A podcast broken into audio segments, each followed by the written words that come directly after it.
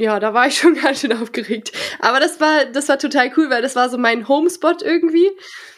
Und das war auch total bescheuert eigentlich, weil da sind immer Wellen. Ich habe das noch nie flach gesehen da. Und an dem Tag, wo Technical Race stattfindet, keine einzige Welle.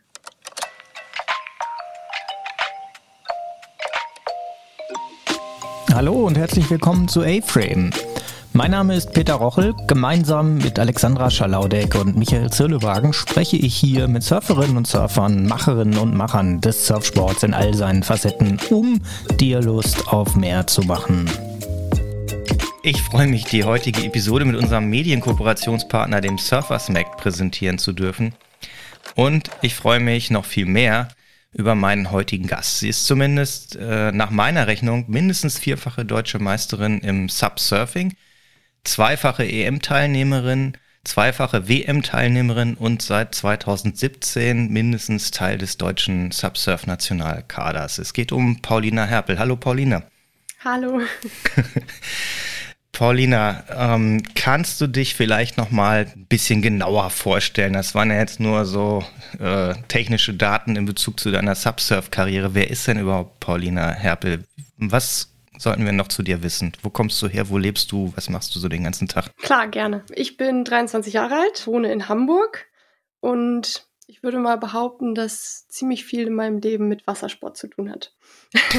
also meine Eltern sind auch Wassersportler von früh auf und das habe ich halt immer so mitbekommen. Also ich war meine kompletten Ferien immer am Wasser und das hat sich bis jetzt auch so durchgezogen. Also jede freie Minute versuche ich irgendwie am Meer zu sein. Mhm. Kannst du dich noch erinnern, wie, wie das losging? Wie, also wie bist du zum Surfsport gekommen überhaupt? Kannst du dich noch an deinen ersten The, the First Glide erinnern? Ja, das nicht so genau, aber ich weiß, dass wir halt schon immer in Dänemark waren und da war es für uns, also für mich ganz normal, einfach ins Wasser zu gehen. Es gab das erste Boogieboard, damit halt immer ein paar Wellen runterrutschen. Und dann gab es irgendwann mal ein Surfboard und wir waren halt immer mit ganz vielen anderen Kids zusammen und äh, sind halt so in den Wellen so ein bisschen spielen gegangen. Und dann, ja, habe ich anscheinend ja auch mal ein paar Wellen bekommen. Da erinnere ich mich jetzt aber nicht mehr so genau dran. Aber es hat super viel Spaß immer gemacht und es war immer so ein, ja, Sommerzeitvertreib, einfach ein bisschen in den Wellen zu spielen und irgendwann kam dann halt auch mal das Sub dazu. Kannst du dich danach dran erinnern? Wie bist du auf Sub gekommen? Es gibt ja bei vielen, ja, oder scheinbar gibt es ja immer auch wieder so ein bisschen Vorbehalte, was ist jetzt äh, das richtige Surfen und was nicht. Wie bist du dann zum, also vom Boogieboard über Surfboard zum Stand-Up-Pedal äh, gekommen?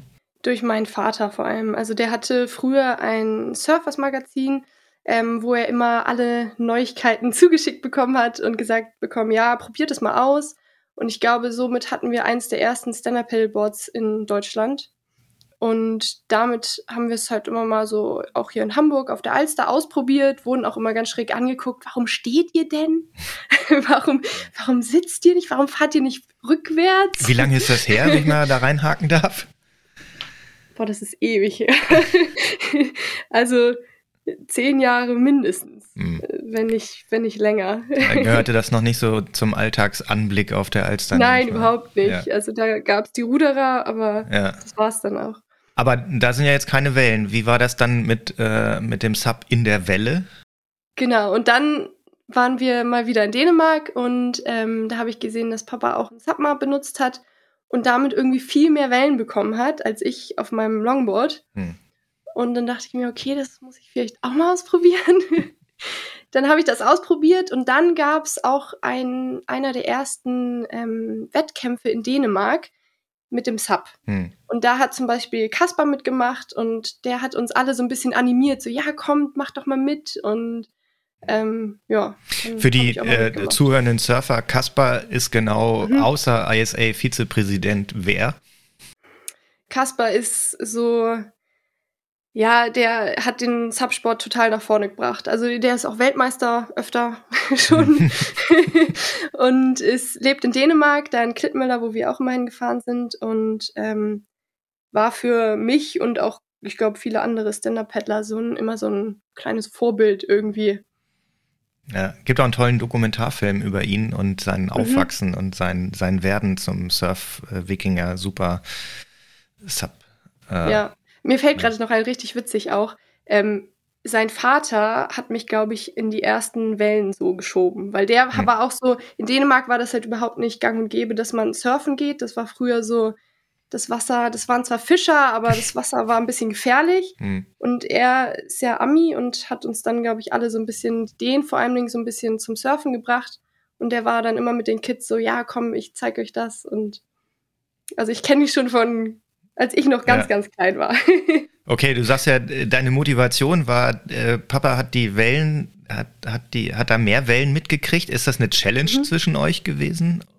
Ähm, hm, nö, das vielleicht nicht, aber wenn man irgendwie im Wasser liegt, dann will man natürlich auch ein paar Wellen haben. Und ja. wenn man sieht, ah, der andere kriegt viel mehr, ja. dann ähm, motiviert das natürlich, das auch mal auszuprobieren. Ja. Wie, wie, wie siehst du dich? Bist du, ähm, also siehst du dich als Supperin oder als Surferin? Oder du hast ja vorhin schon gesagt, so Wasserratte, Wassersportlerin? Wie ist so dein, dein Bild auf dich und deine Sportarten? Ähm, ich würde mich als Surferin bezeichnen. Warum? weil, ich, weil ich auch super viel Sur normal Wellenreiten gehe, also ohne Paddel. Hm. Ähm, Gerade in letzter Zeit auch total gerne Longboarden gehe. Also Shortboarden, Suppen, dann gehe ich aber auch Windsurfen und jetzt probiere ich das mit dem Foilen auch noch. Also ich würde mich nicht nur als Stand-Up-Paddlerin sehen. Allerdings mache ich da natürlich die meisten Wettkämpfe mit. Hm. Also das ist so. Ja.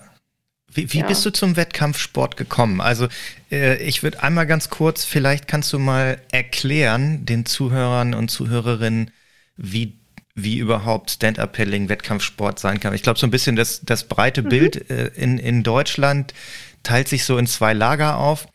Das eine Bild ist das Bild derjenigen, die hier aus der deutschen Binnenperspektive auf die Gewässer gucken und spätestens seit Covid feststellen, die Leute haben jetzt keine Luftmatratzen mehr, sondern Stand-Up-Pedalboards. Das ist irgendwie so eine Art Volkssport auf dem Wasser geworden. Und der andere Blick drauf kommt so ein bisschen aus der Surfer- oder Surferinnenperspektive.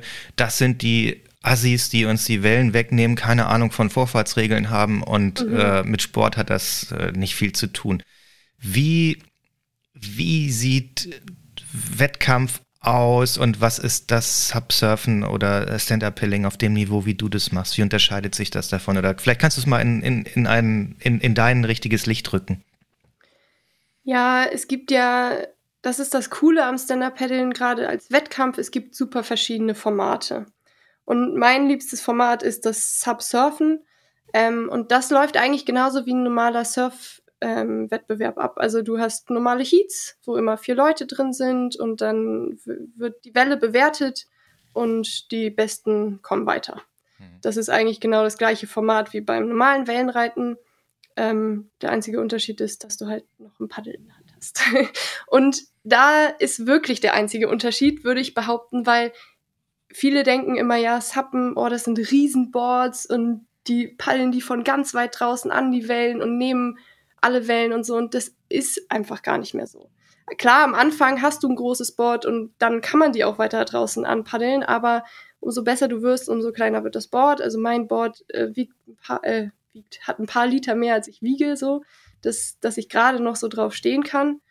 Ähm, das ist super klein und da kriege ich die Wellen auch nicht früher als die Wellenreiter. Hm. So. Aber welchen Sinn ergibt es denn dann noch, ein Paddel dabei zu haben? Mm, es ist ein bisschen ein anderes Gefühl einfach. es ist irgendwie, ja, ich weiß auch nicht, es ist einfach ein äh, bisschen anderes Gefühl. Man, für mich ist es so ein bisschen so, ich fühle mich in, gerade in großen Wellen mit dem Sub ein bisschen wohler, weil's, weil ich das noch ein bisschen ja, weil ich da schon mehr Stunden drauf stand, würde ich sagen. Und dann gerade, wenn es richtig groß wird, dann bringt mir das einfach noch mehr Spaß, weil ich mich darauf wohlfühle und weiß genau, was ich machen soll. Und was halt cool ist mit dem Paddel, du kannst halt die Manöver noch mehr unterstützen. Und ja, hm. das würde ich sagen, ist der einzige Unterschied. Also es ist einfach so ein bisschen Geschmackssache. Was ist für dich groß und was ist dann richtig groß? Ähm, keine Ahnung. Ich war jetzt gerade in Frankreich und Ähm, da gibt's ja so ein so Big Wave Spot da, Parlament hier, und da war es schon schon so groß, dass ich mit dem Sub runtergegangen bin und da standen so ein paar Franzosen und haben so geguckt, ja, was macht die jetzt? Geht die da jetzt wirklich raus? so, und dann dachte ich so, okay, ja, heute ist es groß. okay, das heißt dann äh, über Kopf hoch oder? Ja, also Doppelkopf auf hm, jeden hm, Fall. Hm. Okay. Dann haben wir mal so ein Bild. Wie bist du in diesen Wettkampfbereich reingekommen? Also du hast jetzt gerade erzählt, äh, achso, Moment, lass uns das nochmal weiter abschließen. Du bist ja nicht nur äh, Sub-Surferin mhm. im Wettkampfbereich, du bist ja auch in anderen Disziplinen stark gewesen. Auf der WM und EM bist du immer auch im Tech-Race gestartet mhm. oder meistens. Kannst du da nochmal kurz was dazu sagen? Wie läuft das dann ab? Also Sub-Surfing ist ähnlich wie, wie ein Surf-Contest. Genau. Und was ist das andere? Welche anderen Formate hast du da noch? Genau, und das, die anderen Formate sind, glaube ich, auch die, die für die breite Masse eher zugänglich sind. Also es gibt noch normale Wettkämpfe auf dem Flachwasser, also auf Seen oder, keine Ahnung, hier in Hamburg zum Beispiel auf der Alster, mhm. wo du halt ähm, auch mit einem ganz langen Sub und mit einem schmalen Sub ähm, paddelst. Und da geht es dann entweder um Geschwindigkeit oder nee, eigentlich geht es immer um Geschwindigkeit, mhm. aber dann geht es entweder beim Sprinten halt eine kurze Strecke und dann um Geschwindigkeit oder ein Long Distance, eine Langstrecke, die dann so 12 bis 18 Kilometer so dazwischen irgendwas ist meistens.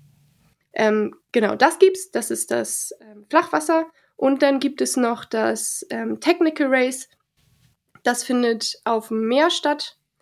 Und da geht es darum, auch mit den langen, schmalen Boards, also mit den Raceboards, durch die Brandung zu paddeln und dann so einen Kurs abzupaddeln. Also da werden dann Bojen gelegt und dann muss man meistens so ein, so ein M oder so abpaddeln, so ein Kurs und äh, da geht es dann auch wieder um Geschwindigkeit. Und um Geschicklichkeit natürlich, denn das liegt in der Brandungszone, äh, wenn dann genau. Brandung da ist. Ne? Ist ja immer so ein wenn Thema in Deutschland, die ja. zu finden. Ja, genau. Und da ist es dann halt cool, das verbindet beides. Also da hast du dann die Wellen, die du mit dem Raceboard, mit dem Langboard ähm, bekommen musst irgendwie oder möchtest, damit du halt schneller vor der, schneller am Strand wieder bist. Mhm. Aber du hast trotzdem die, musst trotzdem Vollgas und Power geben, dass du halt beim Rauspaddeln echt äh, schnell bist. Mhm. So. Das ist eine coole Mischung, so finde ich. Jetzt sagtest du eingangs, du bist über Ausflüge und die, die Familienurlaube und Co. In, in Dänemark da so reingerutscht, spielerisch. Das war, das hat man halt da gemacht. Wie kam dann dein Weg in die Wettkämpfe? Also wie bist du und was reizt dich daran? Was treibt jemanden dazu, aus Spaß, äh, ja, jetzt nicht ernst zu machen, aber dann sich da mhm. auf dieses Niveau zu begeben? Wie sah dein Weg aus dahin? Ähm, der kam als erstes auch über meinen Vater. Der hatte mal so ein Spaß-Event irgendwie organisiert, wo man halt Stand-Up-Paddleboards mal ausprobieren kann. Und da gab es dann halt auch so einen kleinen Wettkampf. Den habe ich dann mal mitgemacht. Und da bin ich dann auch auf dem ersten Platz gelandet und das motiviert natürlich. Wenn man dann einmal irgendwie was gewinnt, dann denkt man sich so, ach cool, das bringt irgendwie Spaß ähm, und das mache ich weiter. Und dann gab es in der Hafen City mal einen relativ großen Sub-Event, wo auch Kai Lenny und mhm.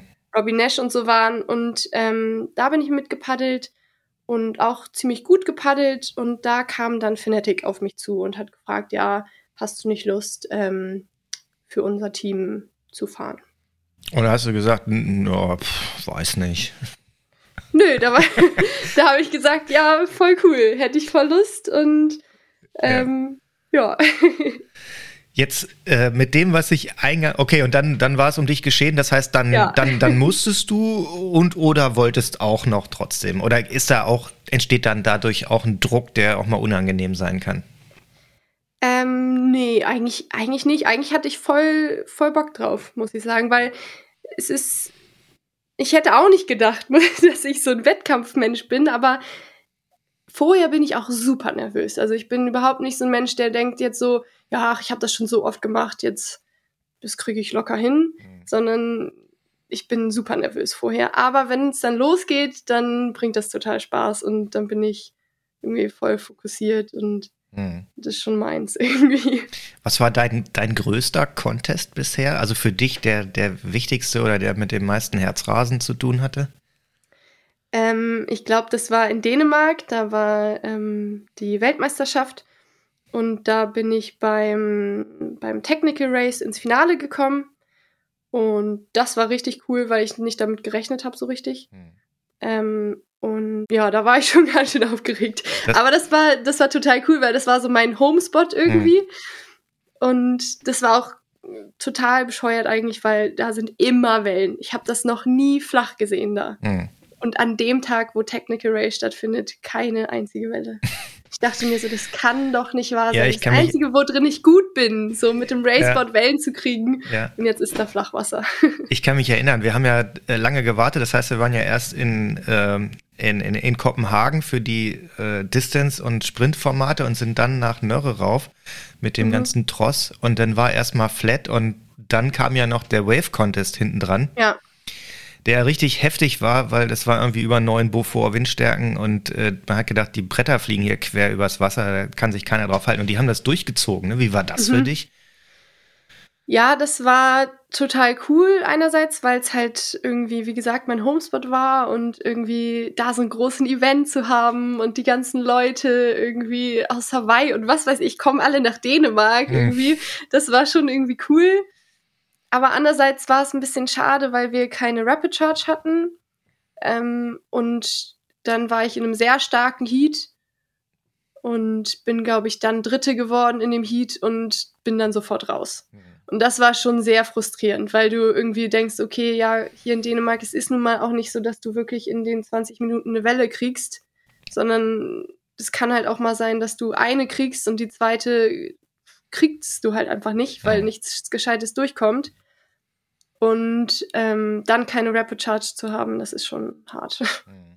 Nochmal zur Erklärung, die Rapid Charge ist äh, für diejenigen, die jetzt nicht auf Surf Contest Formate oder sich damit auskennen, ist im Prinzip so die ja, die Verliererrunde oder die Trostrunde. Das heißt, wenn du rausfliegst in den, in den Vor, ähm, Vorrunden, dann kannst du dich da nochmal bis ins Finale wieder vorarbeiten. Und die Rapid Charge ist quasi der Einstieg dann dazu, bis das hinten raus wieder äh, zusammengeführt wird. Das heißt dann die Sieger aus der Hauptrunde mit, den, äh, mit denjenigen, die dann aus dem Rapid Charge hervorgehen, können dann nochmal mitmachen. Ja. ja, das war halt eng, weil irgendwie diese äh, Zeitperiode für den Wettkampf, das war halt sehr, sehr eng gesteckt und von daher keine Rapid Charge. Hm.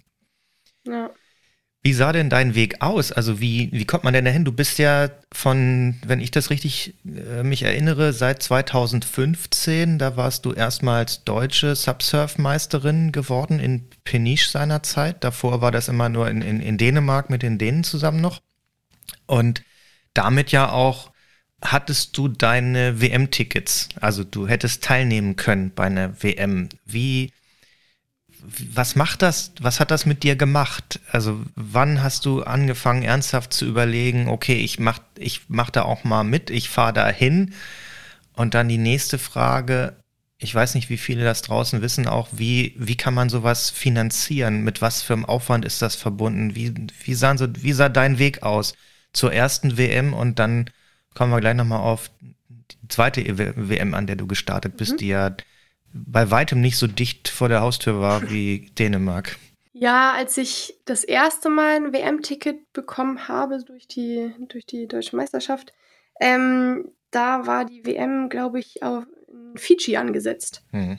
Und da hatte ich total Lust hinzufahren. Also ich dachte echt so, oh, Fiji, das ist der Traum für jeden Surfer irgendwie, da mal hinzukommen. Aber das war einfach zu kompliziert. Das war irgendwie für mich mit zu viel Aufwand verbunden, jetzt nach Fiji zu kommen und auch einfach zu teuer. Mhm. Weil wir müssen, weil der Sport halt leider doch so klein ist, ziemlich viel selber zahlen. Und das ist, ja, Fiji, da ist leider ein bisschen teuer. naja, und es ist ja, macht man sich auch als Surfer und Surferin kaum eine Vorstellung, ist halt nicht so, dass man eben nur seine zwei, drei Shortboards ins Handgepäck mitnimmt, sondern die Boards sind größer. Beim Subsurfing ist es nochmal vielleicht etwas einfacher, aber spätestens beim Tech Race mit 14 Fuß Gepäck zu verreisen, ist nicht ganz so einfach und günstig. Nee, nee, das ist total schwer. Also Fliegen mit einem Raceboard ist eigentlich, oh, das ist immer so ein Aufwand. Also deswegen war dann danach in DM, äh, die in Dänemark die WM, so rum. Und das war für mich so ein, okay, cool. Das ist die einfachste Methode oder die einfachste Art für mich mal bei einer WM teilzunehmen oder die erste WM da irgendwie mal zu gucken, wie sich das überhaupt anfühlt und ähm, ja, wie gesagt, auch an meinem Homespot irgendwie und das war für mich dann, da war ich richtig Feuer und Flamme, da hatte ich richtig Lust drauf. und ähm, es ist halt für uns schwierig, weil wir alles ja irgendwie selber finanzieren müssen und auch organisieren müssen. Mhm. Ähm, ich glaube, bei vielen Sportarten, also ich weiß es nicht, aber bei vielen Sportarten wird das, glaube ich, einem dem Sportler abgenommen, die ganze Organisation. Und das ist ähm, beim Stand-Up-Paddle noch, noch nicht so. und das ist dann schon immer ein bisschen, bisschen komplizierter. Ähm, und deswegen war das in Dänemark total cool, weil da wussten wir alle, okay, wir können da mit dem Auto hinfahren, wir müssen irgendwie nicht fliegen, wir haben sogar jemanden gefunden, der unser Haus sponsort und das war total cool. ja, was dann zu anderen Herausforderungen führte mit ja, dem Teamhaus. Das stimmt. Ja, ein Team zu haben ist auch nicht immer ganz leicht. genau. Wie war das? Aber, also wie, äh, okay, ich habe das jetzt angerissen, das Thema, aber äh, erzähl mal, das gab es ja auch woanders schon bei der EM in, ach Mensch, das war auch in, in, in Portugal, warst du mit auf einer EM auch, ne? Mit, äh, ich glaube, mit, mit, Moritz und, und äh, Susi und. Ja, genau, in Portugal und auf Sardinien. Mhm. Ja, ähm, ja, Team ist natürlich total cool immer, aber da treffen halt auch Leute aufeinander, die sonst nicht zusammen wohnen. Mhm. So. Und wenn du dann zusammen wohnst irgendwie und jeder hat irgendwie so seine Vorlieben, gerade vor einem Wettkampf, was ja jetzt nicht die entspannteste Situation ist, ähm, dann ist das natürlich schwierig. Dann hat irgendwie der eine seine eigenen Rituale oder möchte was Besonderes essen oder was weiß ich. Und äh, das ist dann. Kannst du Spannung so führen. ja, genau. ja, okay, dann lassen wir das mal da stehen. 2000 19, nee, 18 hast du dich gegen eine Teilnahme wieder entschieden. Da wäre die Weltmeisterschaft in China gewesen. Da haben wir das damals auch mit einem gemeinsamen Materialtransport äh, langfristig äh, zu organisieren versucht, was dann auch hinten raus geklappt hat. Da hast du dich dagegen entschieden. Und in El Salvador 2019, also November 2019 war das, glaube ich, wenn ich mich richtig entsinne, da bist du wieder dabei gewesen. Wie sind deine, also wie, wie hast du das entschieden für dich, dass du da dabei bist und woanders nicht? Mm, ich sehe das gerade bei der WM auch so ein bisschen als cool, ich kann die Welt irgendwie sehen durch meinen Sport. Ich kann mir durch meinen Sport es irgendwie leisten, was Neues zu entdecken und ähm, bei so einem Wettkampf irgendwie dabei zu sein, der das, der das Land auch nochmal ganz anders zeigt. Also in El Salvador zum Beispiel, da wäre ich niemals ohne den Wettkampf hingeflogen. Mhm. Weil wenn du das einmal beim Auswärtigen Amt googelst, das willst du eigentlich, da will man nicht unbedingt hin. Kein Urlaubsparadies Aber, im klassischen nein, Sinne. Genau. Aber durch die WM war es halt klar, okay, das ist safe, das ist irgendwie organisiert. Und dann möchte ich da natürlich unbedingt hin, weil die Welle sah fantastisch aus. So. Mhm. Wenn man sich Videos anguckt, dachte ich mir so, okay, das, da muss ich unbedingt mal surfen. Das ist total cool. Und das war halt eine total schöne ähm, ja, total schön, das machen zu können. Mhm. Und ich habe es auch, ich mache es auch ein bisschen, wo wir schon beim Team sind, auch ein bisschen so vom Team abhängig, weil du reist natürlich mit den Leuten und wohnst dann auch mit den Leuten zusammen. Und das hat in El Salvador zum Beispiel total cool gepasst. Das haben wir irgendwie so als Freunde auch entschieden, ja, cool, wir fahren da zusammen irgendwie hin und mhm. machen da den Wettkampf noch mit, aber wir sehen es auch als Reise irgendwie. Also Mischung aus Abenteuertrip und äh, dann die eigene ja, Surfkarriere vorantreiben. Ist es, ist es für ja. dich eine Karriere oder nicht? Also bei dem Track Record, den wir hier schon zum Teil aufgezählt haben, das war ja nur ein kleiner Ausschnitt, das klingt fast schon nach einer Vollprofi-Karriere seit 2013. Ein Titel nach dem anderen. Aber wie ist denn jetzt eigentlich dein Alltag? Du bist ja jetzt im Vergleich zu den anderen Top-Athleten und Athletinnen, die wir hier schon bei A-Frame hatten, die erste Stand-up-Paddlerin. Die anderen, mit denen wir bisher sprachen, die leben überwiegend im Ausland und haben wirklich so ihr ganzes Leben um diese Karriere drum organisiert. Wie ist, wie sieht das bei dir aus? Unabhängig davon, du lebst ja noch nicht mal da, wo Wellen sind. Wie ist dein, ja. wie ist dein Alltag? Ist das für dich eine Karriere und Karriereziel oder ist das, ähm, wie, wie würdest du das einschätzen für dich? Doch, eine Karriere ist es auf jeden Fall, würde ich sagen. Ich verdiene damit ja auch mein Geld. Ähm, ich würde es auch gerne noch mehr machen, muss ich sagen. Also ich, ich hätte überhaupt nichts dagegen, meinen kompletten Alltag darum zu planen. Aber es ist halt leider ein zu kleiner Sport, um das machen zu können. Hm. Wenn es jetzt olympisch werden würde, dann würde ich das sofort machen. Aber da es das leider nicht ist, ähm, lohnt es sich nicht, da so, so viel Energie reinzustecken, um zu sagen, okay, ich kann davon später irgendwann mal leben. So, also komplett. Ähm, und das ist einerseits schon irgendwie schade, weil es schon auch meine Leidenschaft ist und ich das total gerne halt ja mache, sonst hätte ich es nicht so lange gemacht. Aber es, ja, es ist halt einerseits nicht so richtig möglich und ja, gerade jetzt auch durch Corona und so waren eh keine Wettkämpfe. Und dann hat sich das noch mehr so ein bisschen aufgeweicht. Wie hat sich das verändert mit Corona? Du sprichst es gerade an. Also wir hatten, äh, so viel kann man ja, so viel ist ja deutlich auch sichtbar gewesen, 2020 keine WM. Ähm, es gab 2019 noch zwei WMs ganz plötzlich. Also es gab einmal die ISA World. Äh, das ist die, die es immer schon gab, als äh, Team-Event, als wo quasi Nationalteams entsendet werden und sich vorher auch qualifizieren müssen. Und dann gab es 2019 auch in China die, nee, 2018 war das, Entschuldigung, in, in China die ähm, oder war das 2019? Jetzt kommen wir ja gerade durcheinander. Äh, die äh, von der ICF, von der International Canoe Federation, eine offene, äh, wo man quasi einfach hinfahren konnte. Jeder, der einen Stift halten kann und seinen Namen schreibt, konnte sich einschreiben und, und mitfahren. Und 2020 war dann gar nichts mehr. Und jetzt gab es dieses Jahr wieder in Ungarn eine, ein ICF, eine ICF-Weltmeisterschaft. Und das war also sichtbar. Das heißt, ein Jahr komplett keine WM. Was hat sich da noch verändert, wo du es gerade ansprichst, ähm, auf Wettkampfniveau im, im Bereich äh, Subsurfing und deiner Disziplin Tech Race?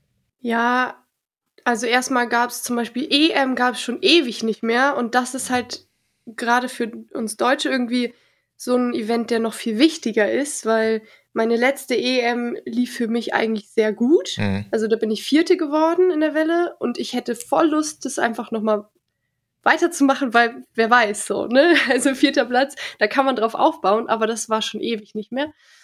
Aber wie sich das verändert hat, ja, alle sind jetzt, wissen jetzt, was Stand-Up-Paddeln ist, irgendwie. Aber alle denken, Stand-Up-Paddeln ist halt auf der Alster rumschippern auf dem Gummiboot, so.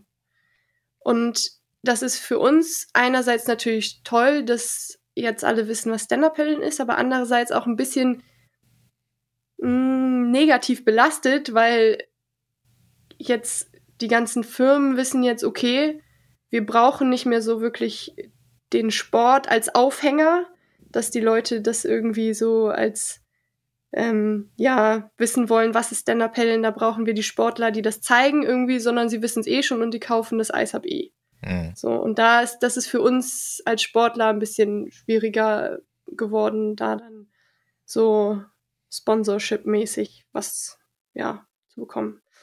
Ähm, also das heißt, es, Sponsoren und Co. nehmen an, sie bräuchten nicht mehr jetzt spezielle Charaktere und, und, und äh, krasse Moves oder, oder spektakuläre Bilder, weil es auch so geht? Oder was meinst du damit? Ja, genau. Weil es auch so geht, weil die Leute sich eh ein Eishub kaufen, weil sie fahren ja eh gerade nicht weg, sondern bleiben zu Hause und brauch, nehmen sich das Eishub so. Mhm. Also ich glaube, da fehlt so ein bisschen der Anreiz, dass die Firmen sagen, guck mal, Leute, hier, das kann man alles damit machen, weil die denken, ah ja, Icehubs verkaufen sich gerade so gut. Ähm, wir gehen nur noch darauf. Und das ist ein bisschen schade, weil da der sportliche Charakter so ein bisschen verloren geht. Hast du eine Idee, wie das, wie man das verändern könnte? Also um auch das sportliche Niveau hochzubekommen? Siehst du irgendeine Chance, das ja, anzugehen? Ja, das geht ja eigentlich nur genau durch sowas, durch Mediaarbeit und durch irgendwie Wettkämpfe. Und das ist halt genau da schade, dass das nicht so richtig stattfinden kann im Moment oder stattgefunden hat das letzte Jahr. Na, wobei äh, dieses Jahr gab es ja wieder eine, eine Eurotour und Eurotour-Events. Siehst du einen, einen Unterschied äh, zwischen den privat organisierten Veranstaltungen, wie jetzt einer Euro-Tour beispielsweise und einer EM, wo, worin besteht da der Unterschied? Und du hast ja gerade das Thema EM angesprochen. Was genau macht es für dich dann so wertvoll? Kann man das eine durch das andere ersetzen oder ist das, sind das zwei verschiedene Paar Schuhe? Nee, das ist total was Unterschiedliches, finde ich. Weil das Coole an der EM oder WM ist ja, dass du da irgendwie dein Land vertrittst. Und irgendwie die verschiedenen Länder zusammenkommen und ähm, da irgendwie, das ist ein anderes Gefühl, finde ich, weil mhm. bei den Privatwettkämpfen, ähm, da gehst du als Einzelperson hin und jeder kann da mitmachen und so wie auch in Ungarn da, das, das ist irgendwie, ja, da macht jeder so sein eigenes Ding irgendwie. Und bei einer EM ist es erstmal okay, die, allein die Opening Ceremony ist halt mhm. total was Besonderes und Cooles irgendwie. Mhm. Erzähl mal, wie halt geht das? Wie, wie geht, wie kann man, wie sind diese Opening Ceremonies? Ja, da geht, jeder hat halt, also jedes Land geht halt als Team irgendwie so mit seiner Flagge ähm, auf die Bühne und bringt ein bisschen Sand aus der Heimat mit, sozusagen. Und das wird alles in ein großes Glas geschüttet und ähm, dann gibt's noch was gibt's denn noch? Musik meistens. Dann ist in, in El Salvador zum Beispiel war der ähm, deutsche Botschafter da und fand das auch total cool und wollte mit uns allen irgendwie, ja, und ich finde das so cool, dass ihr jetzt hier seid. Und das ist halt irgendwie ein anderes Gefühl, als wenn du bei einem Wettkampf einfach nur da bist, um deine Leistung zu zeigen. Irgendwie. Ja. Okay, verstehe. Ja. Wie ist das vom, äh, vom, vom Leistungsniveau her? Gibt es da Unterschiede oder ist das mehr oder weniger vergleichbar? Ich finde schon, dass es da Unterschiede gibt, weil bei EM und WM sind ja nur die ausgewählten Leute. Also da kann ja nicht jeder mitmachen, sondern wirklich nur die Erster und Zweiter bei der Subsurf-Meister, also bei der deutschen Meisterschaft zum Beispiel Erster und Zweiter, die dürfen dann dahin fahren. Und auch beim Sprinten und Tech Race, das sind ja nur wirklich die Besten aus dem Land. Mhm. Und bei den Privaten darf meistens ja jeder starten. Wobei man muss ja fairerweise dazu sagen. Klar, das sind auch, die sind auch, auch gut. wenn wir die ersten und zweiten, wenn das immer die in der Reihenfolge sind, ist es ja dann am Ende auch so, dass dann ja doch nur die fahren, die sich das dann auch leisten können, weil, wie wir schon mhm. gehört haben, und das hängt tatsächlich dann mit der, mit dem Status der Sportart auch zusammen. Alle nicht-olympischen Disziplinen werden halt nicht staatlich gefördert und damit heißt das auch, die Athletinnen und Athleten zahlen das aus eigener Tasche, da hinzukommen. Ne? Kannst ja. du es mal beziffern, was das für ein Budget erforderlich, äh, was für ein Budget erforderlich ist, um jetzt beispielsweise mit allem Kram nach Sardinien oder sogar nach El Salvador zu verreisen, um da an der WM teilzunehmen? Was heißt das dann finanziell für euch? Also ich glaube, in El Salvador war es so, dass die Startgebühren, also nur um überhaupt bei dem Wettkampf teilzunehmen, 500 Euro waren. Hm. Und das ist wirklich nur, dass ich überhaupt mitfahren darf.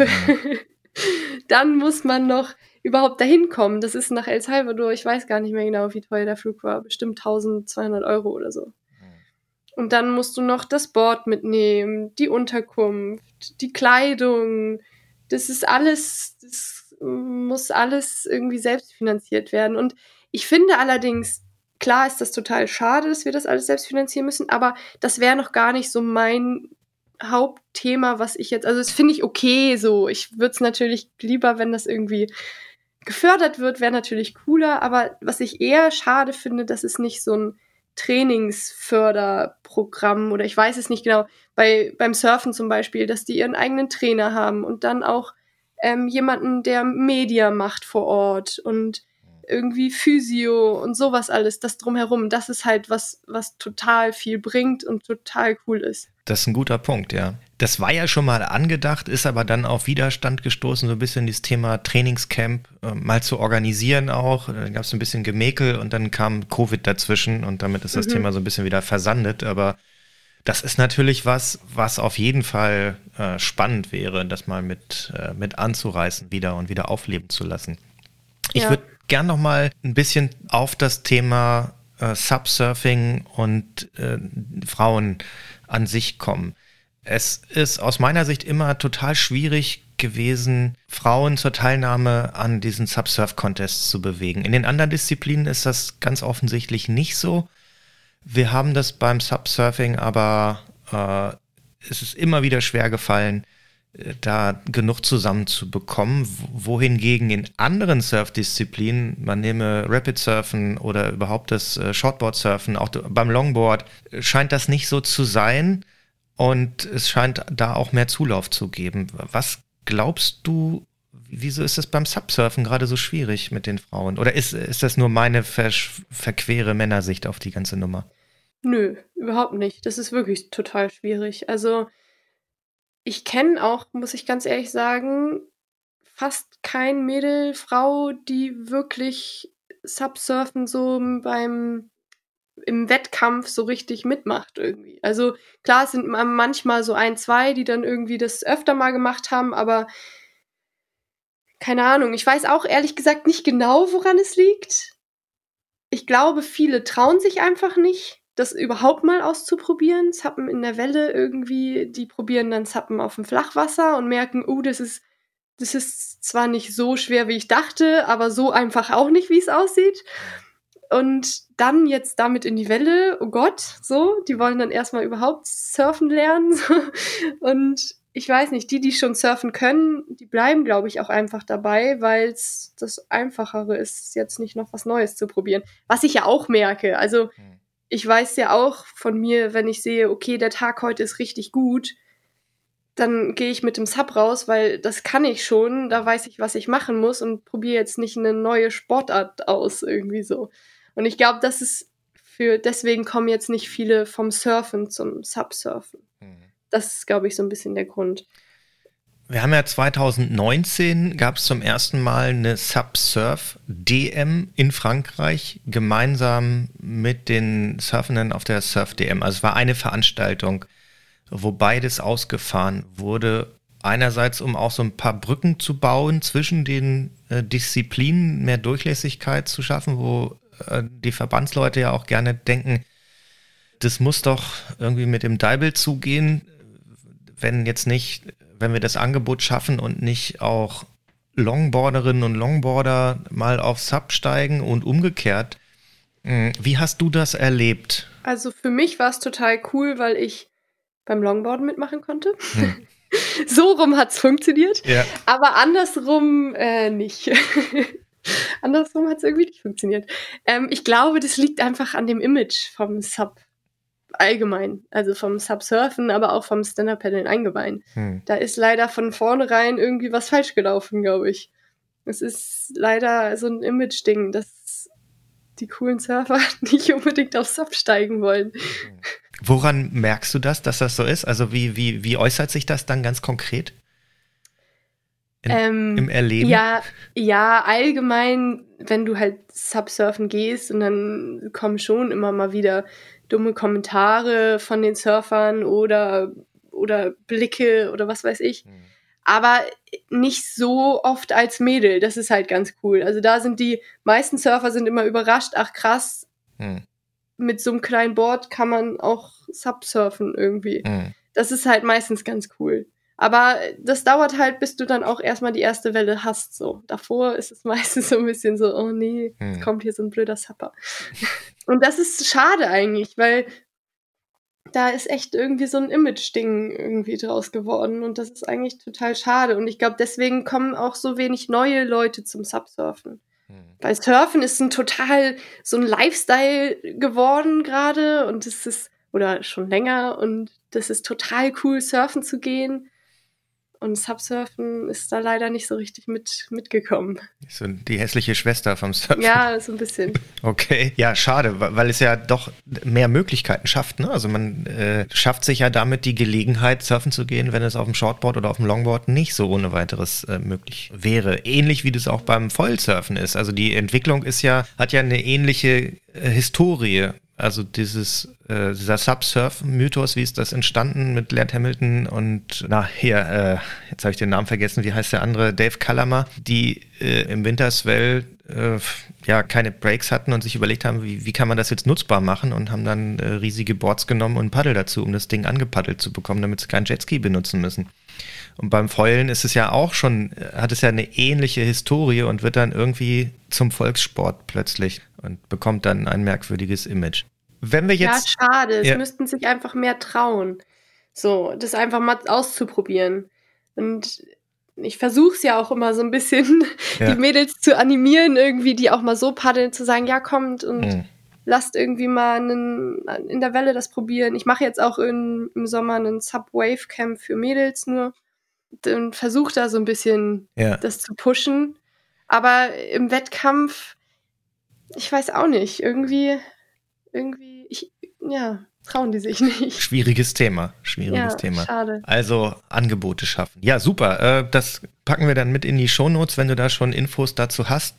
Mhm. Ähm, dann packen wir das direkt mit rein. Wie ist denn das, wie, wie guckst du denn auf dieses Thema Rapid Surfing und das Surfen in stehenden Wellen? Ihr habt, du hast ja selber teilgenommen, ich glaube auch 2016, 17 war das erstmals auf der Boot mit der City Wave wo dann auch ein Subsurf-Contest auf solch einer stehenden Welle stattgefunden hat. Ist das was, was Durchlässigkeit schaffen kann oder ergibt das aus deiner Sicht überhaupt gar keinen Sinn? Du kennst dich ja auch in diesen, ja, in diesen künstlichen Wellen ganz gut aus. Ähm, ist, macht das Sinn, da mit dem Paddel drin rumzuhantieren in den Dingern oder ist das totaler Quatsch und eigentlich nur ein PR-Gag? Es ist schon ganz witzig, aber da muss die Welle halt für stimmen. Also die Welle muss halt groß genug sein, dass es geht mit dem mhm. Sub. Und auf kleinen Wellen funktioniert das nicht so richtig. Mhm. Also man muss schon sagen, es ist schon mehr für Surfen gemacht als für Subsurfen. Aber es ist schon ganz witzig. Also es hat immer total viel Spaß gemacht und man lernt auch schnell dazu. Also ich, ich habe richtig gesehen, dass man jedes Jahr, wenn man, also ich glaube dreimal war das jetzt oder zweimal, weiß ich nicht genau. Und man merkt so richtig, ach krass, da lernt man echt richtig viel dazu. Leider ist es dieses Jahr, falls die überhaupt stattfindet, die Boot, äh, wieder rausgenommen worden. Hm. Richtig schade. Trainierst du in, in, in stehenden Wellen für dich, um deine Skills zu verbessern? Oder ist das, gehört das eigentlich nicht wirklich zu deinem Tagesprogramm? Ähm, manchmal, aber nicht mit dem Sub. Hm. Also wenn dann nur mit dem normalen Short. Und das ist halt auch wieder so ein, so ein Ding, das kostet halt super viel. In, also meistens kosten, sind die ja kostenpflichtig und das kostet halt super viel. Ja, wo wir bei den Kosten sind, du hast ja gesagt, du, du lebst davon oder du kannst davon äh, leben. Ich weiß aus äh, zuverlässiger Quelle, du studierst äh, mhm. auch nebenbei oder hauptsächlich. Worüber kannst du denn Einnahmen dann generieren? Genau, also wo, wofür gibt es denn Einnahmen als Profi-Stand-Up-Paddlerin? ja, also ich studiere Biologie und wenn ich nicht studieren würde, dann würde ich mir das auch nicht so leisten können, weil als Student braucht man ja noch nicht so viel Geld. Mhm. Und ähm, die Einnahmen kommen ja durch ähm, Sponsorships, also durch Verträge, die halt irgendwie ja, dass man eine Marke ähm, präsentiert und als, ja, da als Sportler für die Marke steht. Ist das auch an, äh, also entsteht da durch einen Leistungsdruck auch oder ist das unabhängig von Wettkampfergebnissen, deine, deine, deine Vergütung? Oder kannst, kannst du da überhaupt drüber sprechen oder magst du oder ist das eher was, wo du sagst, das ähm, müsst ihr selber rausfinden? Nee, das ein Leistungsdruck ein, ein bisschen entsteht da schon dadurch, weil man hm. natürlich ja, sich dann schon so ein bisschen vergleicht und sagen möchte, ja, okay, ich möchte das natürlich gern behalten und würde da gerne irgendwie die sein, die sie sponsern wollen und nicht jemand anders. Natürlich freut man sich dann und vergleicht sich dann so ein bisschen. Aber es geht nicht nur um Wettkämpfe. Also klar ist das ein total cooler Aufhänger, weil man dadurch irgendwie was vorzeigen kann und ähm, was sozusagen beweisen kann. Aber ähm, es geht auch allgemein um irgendwie Social Media und so einen Bekanntheitsgrad. Irgendwie. Und du hast dann, äh, ja, seit Ewigkeiten bist du fest bei Fanatic und hast dann weitere ja, Kooperationen und, und Unterstützung. Sind das in aller Regel Unterstützung durch ja, Zugriff auf Material, also Boards, Paddel, Unterkunft, äh, Kleidung und Co. Oder ist das tatsächlich auch, äh, dass du da ein echtes Einkommen äh, draus generierst? Also wie eine Gehaltszahlung quasi. Mhm. Gibt es das überhaupt im Sub-Bereich noch? Mm, ein wenig, aber ich würde auch nicht unbedingt behaupten, dass das mit dem Sub nur zu tun hat, sondern das ist dann zum Beispiel, werde ich von Panasonic auch unterstützt. Die machen also von Lumix den Kameras Und das ist dann so ein, das hat nicht nur mit Stand-Up-Paddeln zu tun, sondern wie gesagt, dass es halt so ein Bekanntheitsgrad ist und irgendwie da für was Gutes stehen, irgendwie so. Und Reisebudgets, wenn natürlich auch. Das wäre cool. Hauptkostenfaktor nehme ich mal an. Ja. äh, zum Abschluss äh, oder vorletztes Thema wäre dann für mich, es ist jetzt gerade seit ein paar Wochen bekannt gemacht worden, dass es 2022 wieder eine Weltmeisterschaft geben wird, eine Teamweltmeisterschaft, äh, zu der wir ein Nationalteam entsenden werden als Nation und die wird in Puerto Rico stattfinden. Deine erste Reaktion, ich kenne sie, aber vielleicht kannst du es ja nochmal äh, äh, sagen, deine, deine Haltung dazu. Wirst du, wirst du mitmachen? Wirst du dabei sein? Wirst du dafür äh, kämpfen, dass du Teil des Teams äh, wieder bist? Oder ist das wieder was, wo du sagst, nö, ist jetzt nicht so spannend, äh, da das nächste Doch, total. Ich habe voll Lust darauf. also einerseits mal wieder so eine WM, Andererseits Puerto Rico mhm. total cool und nee, das El Salvador war einfach richtig cool. Das war für mich so ein Erlebnis, oh cool. Das hat total was gebracht, bei so einer WM so ein Land zu entdecken irgendwie. Wie gesagt, ich wäre da sonst nicht hingefahren und dadurch war das für mich, es hat mir so Spaß gemacht und es war so ein tolles Erlebnis und ja, vielleicht wird das nochmal so. Deswegen versuche ich auf jeden Fall da mit zu paddeln, mit, zu, mit dabei zu sein. Das wäre schon cool. Und okay. ich will natürlich auch nochmal ein bisschen angreifen. ja. Okay, wer werden denn in Deutschland deine, deine äh, diejenigen, die dir auf den Fersen sind? Gibt's was, wer könnte dir gegebenenfalls gefährlich werden? Im Subsurfen, ehrlich gesagt, keine Ahnung, weil wir so lange jetzt keine deutsche Meisterschaft mehr hatten. Ich glaube, die, die ich kenne, werden mir nicht gefährlich, wenn man das so sagen darf. Aber wer weiß, vielleicht kommt ja, ist ja irgendjemand, der das jetzt mal ausprobieren möchte. Vielleicht jemand, der auch schon lange gesurft ist und dann, keine Ahnung, weiß ich nicht. Aber ich gebe den Platz natürlich nicht so einfach her. Gib's nee. nicht freiwillig her, ja. Okay, gut. Dann ganz zum Abschied. Was, ähm, was gibt's? Kennst du Angebote und welche Angebote gibt es denn für, für Jugendliche, also für junge Mädchen, die so alt sind, wie du warst, als du 2013 zum Sub gekommen bist im, im Contest-Bereich oder sogar noch jünger, also ich sag mal so 10, 11, 12, 13, 14 Jahre alt. Gibt's da was? Was kann man machen? Wie, wie, welche Angebote können wir denen machen, dass sie sich das mal angucken und zumindest in Betracht ziehen. Eine Welle. Also ich weiß, dass es so flachwassermäßig viele, an also oder ein paar Angebote auf jeden Fall gibt, aber in der Welle keine Ahnung. Also habe ich noch nie von gehört so richtig, dass es da irgendwie was gibt. Total schade, aber in Deutschland ist es auch, muss man ganz ehrlich sagen, super schwierig, weil wir haben keine richtig guten Wellen, muss man sagen. Klar, Sylt so ein bisschen, aber ist halt auch Sylt, also super teuer einfach. Und deswegen dann lieber mal nach Dänemark fahren und es da ausprobieren oder Frankreich oder irgendwie sowas. Das, das funktioniert schon eher. Also im Urlaub mal einen Surfkurs machen und mal äh, Subsurfen ausprobieren und äh, dann einfach mal zu einer DM fahren, ja, sich das mal angucken. Nee, wirklich. Bei einer DM zum Beispiel, da ist ja auch wirklich jeder willkommen. Also da muss man nicht da muss man nicht wie bei einer EM, da, da dürfen nur ein paar hin, sondern da ist wirklich jeder willkommen und das, da kann jeder einfach mal mitmachen. Das bringt total viel Spaß und das ist auch ein cooles Erlebnis, mal bei einer, bei einem, so einem Wettkampf mitzumachen, weil es halt nicht so frei surfen, ja, ach, wir gehen mal mit Freunden raus surfen, sondern du bist nur zu viert im Line-Up und sonst wirklich gar keiner. Und das ist schon cool irgendwie. Okay, Paulina, ganz herzlichen Dank dafür, dass du mir deine Zeit geschenkt hast und hier für uns Rede und Antwort gestanden hast. Danke, dass Sehr du dabei gerne. warst. Spaß gemacht. Wenn dir diese Episode gefallen hat, dann hinterlass uns doch eine Bewertung oder eine Handvoll Sternchen. Das wäre super. Wir freuen uns wahnsinnig darüber. Links findest du in den Shownotes wie auf unserer Website und wahnsinnig freuen wir uns auch über Feedback sowie Anregungen und Themenwünsche. Bis zum nächsten Mal.